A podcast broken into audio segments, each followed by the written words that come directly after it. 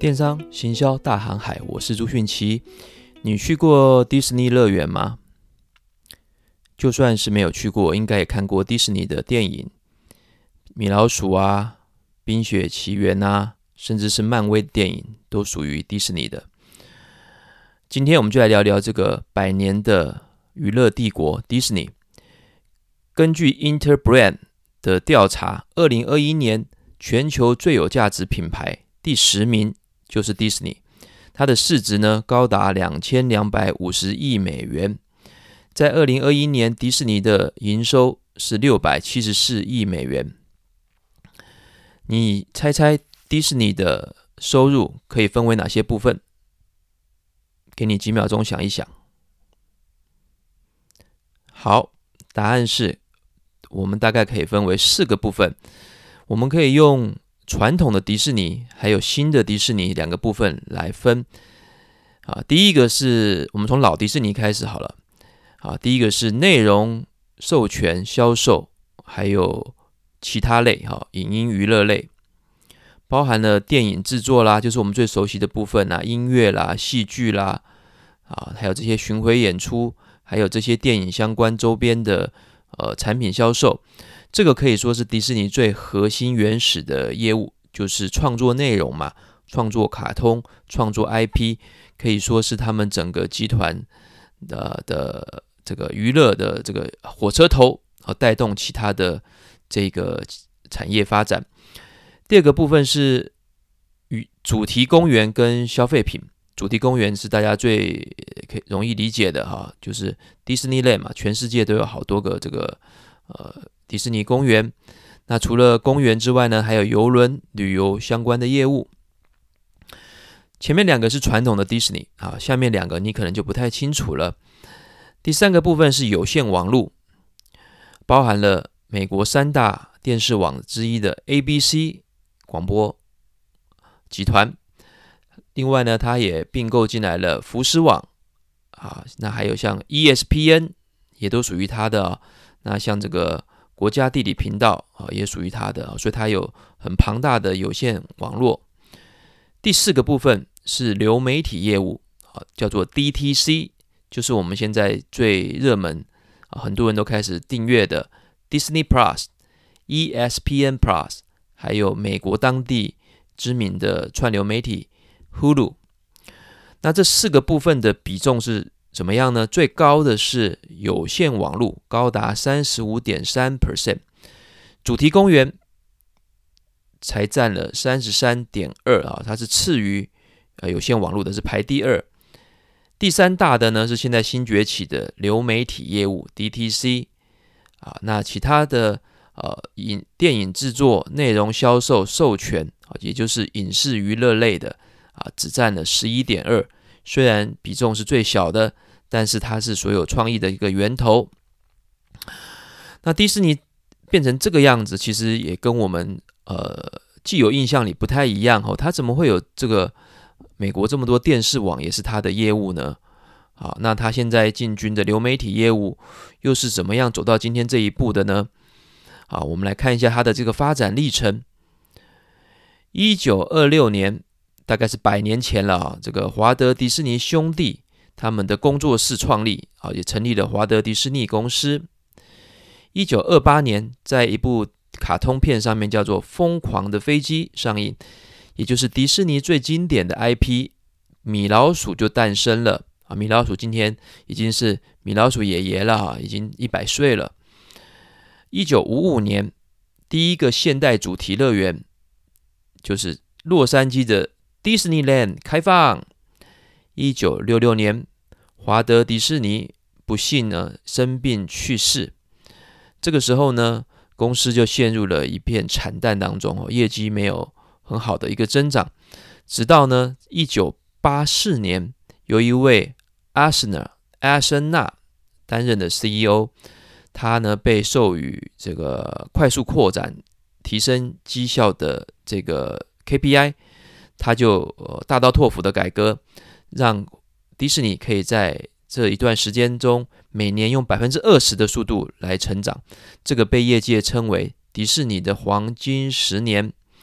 但是非常有趣的是，哈，这个我们特别讲迪士尼能够打造今天这个娱乐帝国两位重要的 CEO，就是不是不是迪士尼家族的两位 CEO 哈，一分一个就是这个今天现在讲的这个艾森纳，他呢是他接手的时候呢，迪士尼的营业额只有十六亿美金。他后来呃卸任的时候，已经变成了三百亿美金的一个公司哦，成长了十九倍，利润也从一亿美金变到四十五亿美金，可以说成长了四十五倍。但是非常有趣的是哈，这个艾森呢，他来迪士尼之前，居然几乎没有看迪士尼的作品，他也承认呢，他没有很大的兴趣哦。呃，大家也说这个艾森纳这个人啊。虽然他的经经营绩效很好，但是他是一个冷酷、傲慢、专制的人，而也是因为这样子呢，他来这个公司呢，就是来做生意的啊。他对这个卡通啊，迪对迪士尼的米老鼠啊，没有这么大的情感，跟有艺术家性格的迪士尼家人不太一样。毕竟他们是从一个卡通工作室起家的哈，对于这个公司有很深的这个情感。那也有很多的包袱，认为很多事情也许是不该做的，所以在这段时间之内呢，艾森呢，他就用他的这个魄力去花大钱收购了 ABC 广播网、电视网以及 ESPN。啊，那迪士尼的传统的迪士尼好像不会这么做哈。那也因为这个举动，迪士尼已经从一个内容创作者、内容 IP 开始进入了全方位的广播传。广播渠道啊，变成一个内容分发的一个渠道，透过有线电视，以及呢，开始经营玩具、酒店、邮轮等衍生的业务，变成一个全产业链的商业模式。也刚好在艾森纳掌权的这段时间之内呢，一个另外一个科技的发展就是录影机。家里面的录影机开始面世了，所以很多的人呢会用这个录影带。我记得我们小时候有那个贝塔版，还有 VHS 版嘛，一个小袋子，一个大袋子啊。家里面接到电视上就可以可以开始录影啊，很多人都把这些好看的影片录起来给小朋友看。那也有在贩售，也可以去买原版的这个录影带来销售啊，所以。所以迪士尼呢，就除了电视播放，还有电影院之外，也可以透过这种周边的产品。那后来就变成 CD 嘛，啊啊，CD 放音乐，还有这个 DVD 啊，这个都可以销售流传到全世界，可以扩大它的经营的这个销售的范围。好了，到了一九九九九零年，一九九零年，好莱坞电影公司成立，迪士尼的好莱坞电影公司成立。一九啊，一九九零年。好莱坞电影公司成立，一九九五年就获得了 ABC 的经营权。那 ESPN 就属于 ABC 的旗下的一个系统哈，所以就获得了一个非常知名，也是后来的金鸡母了。ESPN 这个体育频道啊，我们现在怎么想也想不到 ESPN 这么哦阳刚气的，这么有力量感的，是属于我们温馨的迪士尼家族的。另外值得注意的是，哈，但现在我们现在讲到一九九五年嘛，一九九七年 Netflix 成立了，一九九九年的时候 Netflix 推出了订阅制。好，这个是插播的哈。好，我们继续讲迪士尼的发展。二零零五年，迪士尼 CEO 的职位由新的接班人叫 Roger Iger 啊，这个也是个非常知名的啊，Iger，Iger 啊。这个人呢，呃，跟前面的那一位艾森纳就刚好是一个相对的哈。这个人是谦逊温和啊，非常的融融洽哈，跟他的合作伙伴得到很大的信任，可以说是广广结善缘，替这个迪士尼娱乐帝国更打下坚实的基础。他最重要的工作是什么呢？大家知道吗？就是买买买，并购并购并购，在二零零六年并购了。这个皮克斯动画过半的股份，而他这个鲍勃·伊格啊，这个新的 CEO，他为什么要买皮克斯呢？他说，他讲，他讲，他回忆起来啊，他有一次，他有一次去香港迪士尼乐园的开幕仪式，其中有个经典的庆祝活动，就是迪士尼相关的卡通人物都要上街游行啊！大家都晓得，去过迪士尼就是一定要看这个游行嘛，哈，就把迪士尼的气氛带到最高，让我们进入了迪士尼的元宇宙世界当中。为什么？因为我们去了这个迪士尼 Land 里面呢，啊，这所有的一切就仿佛进入了一个童话世界，进入了这个城堡当中啊！啊，那最最让人印象深刻的就是这个游行。由真人来扮演玩偶、唱歌跳舞的这个桥段嘛，他发现呢，哎，这些里面的这个很多主要的人物呢，几乎都是皮克斯啊，皮克斯的创作啊，皮克斯跟迪士尼合作的时候的一些人物在里面啊，譬如说《冰雪奇缘》呐，《超能陆战队》、《疯狂动物城》这些呢，啊，都是。这个皮克斯后来创作出来的，所以皮克斯就是一个很有创意的一个啊天才型的公司。啊，所以这个包裹一个上任之后就认为一定要并购收购这家的这家动画工作室。啊，二零零六年就二零零六年就收购它了，在二零零九年的时候又是一个非常惊人的收购，它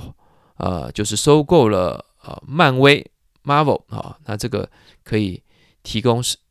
啊，这个提供非常多八千个，听说它底下有八千个这个人物啊，可以增强它的 IP 的这个阵容。另外再插播一下，在同年二零零九年，Netflix 已经可以提供超过十万部电影的 DVD，啊，线上订阅者也超过了一千万人。好，我们继续谈，二零一二年的时候，迪士尼就跟 Marvel 推出了。英雄者，哦，今天讲英雄电影《复仇者联盟》。在这一年呢，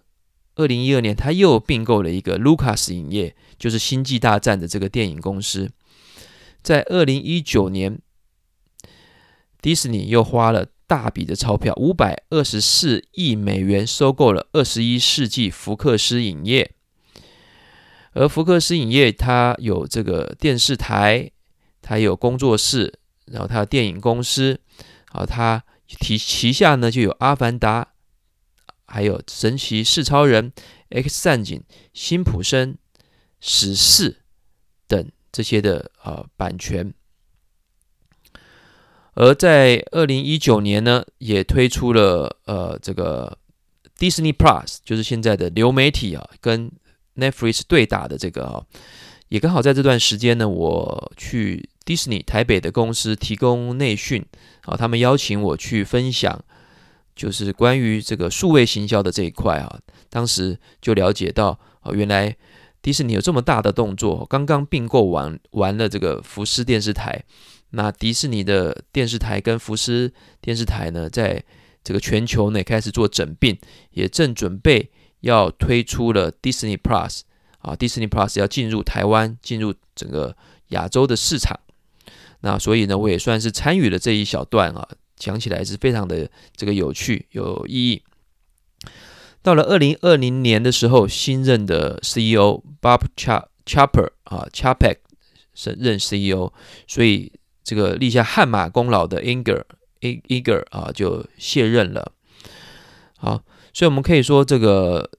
迪士尼的发展历史呢，最原始开始的前面部分就是专心的做卡通人物动画，啊，维尼小熊啊，米老鼠啊，唐老鸭啊，啊，透过传统的电视、电影渠道去销售相关的这个 IP，然后透过授权，同时经营的迪士尼乐园。后来呢，开始经营电视有线频道，最后呢，现在在进入了数位串流媒体的这个时代。那不管怎么说呢，迪士尼为什么是一个很成功的公司？它的独特的商业模式是什么呢？我们可以下一个结论说，它不是一个做乐园的，也不是一个电影公司，也不是一个网络公司，更不是一个科技公司哦。怎么样定义都不对。应该说呢，它是一个呃制造家庭欢乐的公司哦。它讲是个。啊，family happiness 啊，如果你去迪士尼参观的话，就 family happiness，它是一个专门创造家庭欢乐、阖家欢乐。然后呢，它透过各种 IP，米老鼠啊、唐老鸭、维尼小熊啊、啊公主啊、啊这个功夫熊猫啊、啊全通路各种方式来触及顾客，来构筑家庭欢乐的全产业链模式。全产业链模式就是要卖给你一个梦想，让你觉得很欢乐，然后透过所有的方式，它都会进行。它是一个完美体验的创造者。怎么说呢？你去迪士尼乐园的时候，就可以发现里面的这个整个硬体、软体呢，都非常的为了打造这个快乐的气氛而创造啊。不管里面的音乐啊，你看得到的、摸得到的。举例来说。全世界乐园里面的米老鼠，他们的签名既然都是一致的，可见他们的员工训练是非常非常的呃完整的。而你从来不会看到这个米老鼠把头套拿下来在那边休息，或是几个玩偶之间在那边聊天，破坏了你对这个情境的想象。而你也绝对不会看到两个卡通玩偶同时出现在一个画面当中。好，这样子就会破坏了小朋友的美梦，就可以知道说，原来你们都是假的，怎么有两只米老鼠在那边跑来跑去呢？而在科技发展下面，这个状况开始慢慢的改变了。好，是这个故事怎么样急转弯呢？因为啊，迪士尼开始觉得成长陷入了瓶颈，也发现呢有很强的竞争对手开始追上来了，包含了 Netflix、Amazon、Apple。都开始做影片啊，这个线上串流的部分啊，啊，我们怎么说呢？二零一七年的时候，迪士尼在这一整年几乎股票没有什么大的进展，可是啊，看到 Netflix 股票几乎涨了一倍，超过一倍。在二零一八年的时候，迪士尼这个百年企业，它的公司市值居然被 Netflix 一度的超越。这两家公司，一个是呃。百年历史，一个才是刚成立没多久的公司，他们的营业额呢，交易额也差了五六倍，但是市值却已经很接近了啊！所以这个时候逼着呃迪士尼开始想一些办法了。受着网络科技的影响呢，我们可以讲这个影片分发的平台越来越强大，改变了消费者看影片、看电影、看电视剧的这个模式。也在科技发展之下呢，DVD 的这个租售也受到了很大的影响。啊，大家都在手机上面看这些嘛，哈。关于这一点呢，你可以看我们上一集的内容哈，我在讲 Spotify 啊如何被诞生出来的，如何这个数位音乐产业的整个演化的过程当中是怎么走到今天的啊，这个也是非常非常精彩的，各各位可以去回顾一下，就了解这个整个商业模式的变化。总之呢，现在已经不是两个公司之间的战争，而是两种商业模式的。战争了，好，那迪士尼也会观察啦。他们一路上透过卡通影片的电影院、电视、电视、电视台的播放，或是 DVD 影片录影带的销售。那过去呢，这些电影院院线、院线或电视台，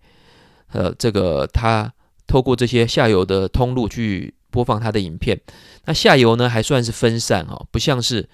不像是现在的 Netflix。Amazon 这么集中在全世界的两三两三大巨头上面，如果迪士尼未来所有的影片、所有的电影都必须透过这些公司，这三五家公司才能够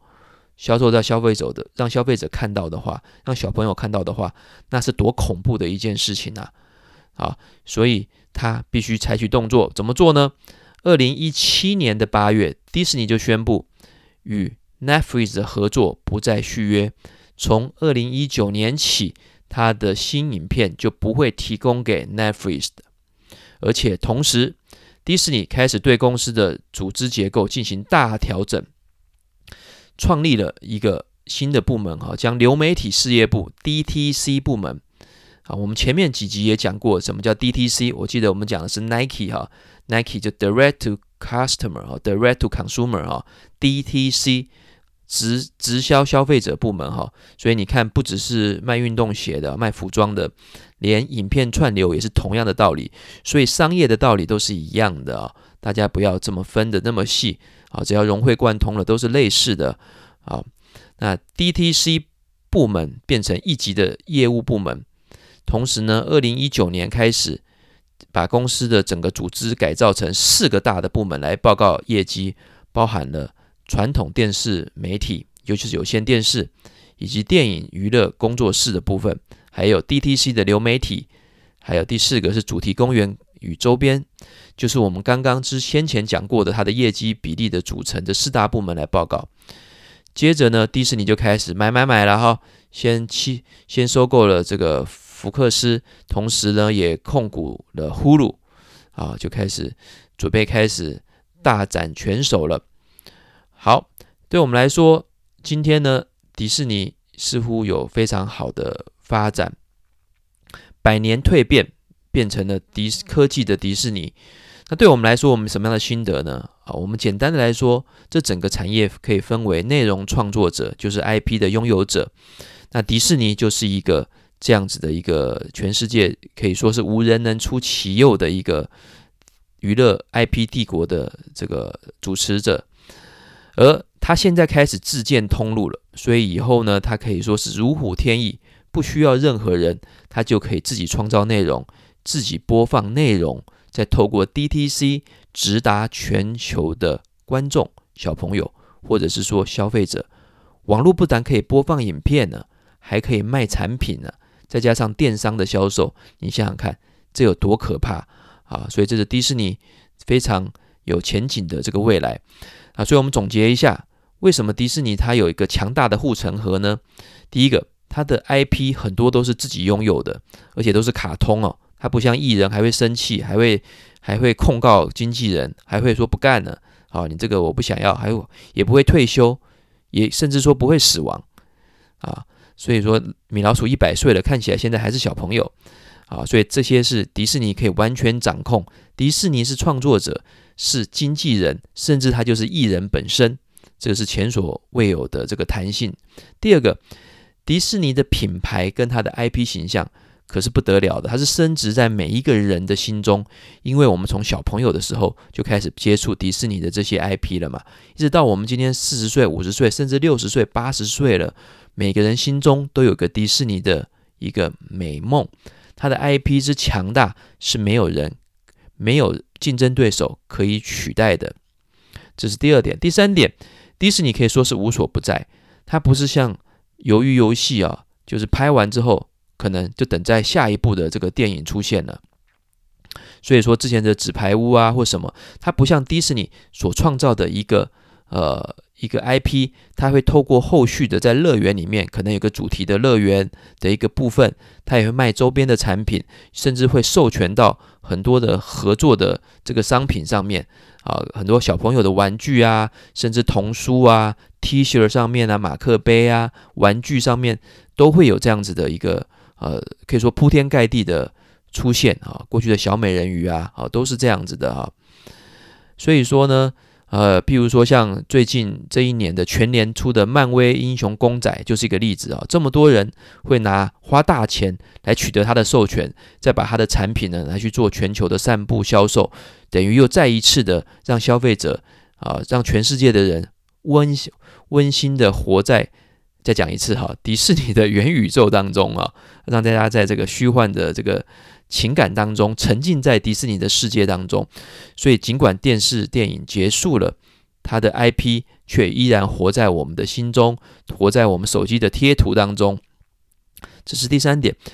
第四点，迪士尼它既是 IP 拥有者，又有分发的功能，成为了一个闭环闭环。啊，就是不需要靠别人，自己就可以完成所有的动作。啊，我们可以啊，我们很庆幸呢，可以活在现在这个时代，眼看着迪士尼不断的蜕变，不断的转转变。而在商业上呢，这个市场是我们关心的，因为人人都需要娱乐嘛。尽管 Google、Facebook 再强大。啊，这个电商阿里巴巴再强大，我们还是要一些娱乐的内容。好，所以你看到这些电商公司每一个都开始做内容了。所以它的竞争对手除了 Netflix 这个竞争呃很强烈的这个、串流平台之外，像 Apple 也来做这样子的事，Amazon 也来做这样子的事，阿里巴巴也成立了阿里巴巴影业嘛。阿里巴巴本身也有这个优酷土豆，另外抖音、YouTube。还有很多电玩，其实都是类似的这个产业，未来会怎么发展，就让我们持续关注，也让电商行销大航海持续关注，为你解说，帮你读书，帮你整理资料。不过呢，我自己有点点的感想啊。当我知道漫威啊也是属于迪士尼，被迪士尼并购的时候，我总觉得不晓得这个米老鼠啊，这个公主啊，或者是这个冰雪奇缘啊，哈，花木兰啊，这些很温馨的这些传统的在城堡里面的这些家庭阖家欢乐的形象，跟漫威里面难免的要复仇啊，要打打杀杀啊，这些科技感。还有一点点的这些哦，这些暴力的这些可能会有涉及到暴力啊、死亡啊、哈人类啊这些的形象，会不会有一些冲突呢？如果华德迪士尼老人家现在还活着的话，不知道他会怎么去想这件事情，没有答案，也许交给你去想一想吧。好，分享到这，我们下次再见。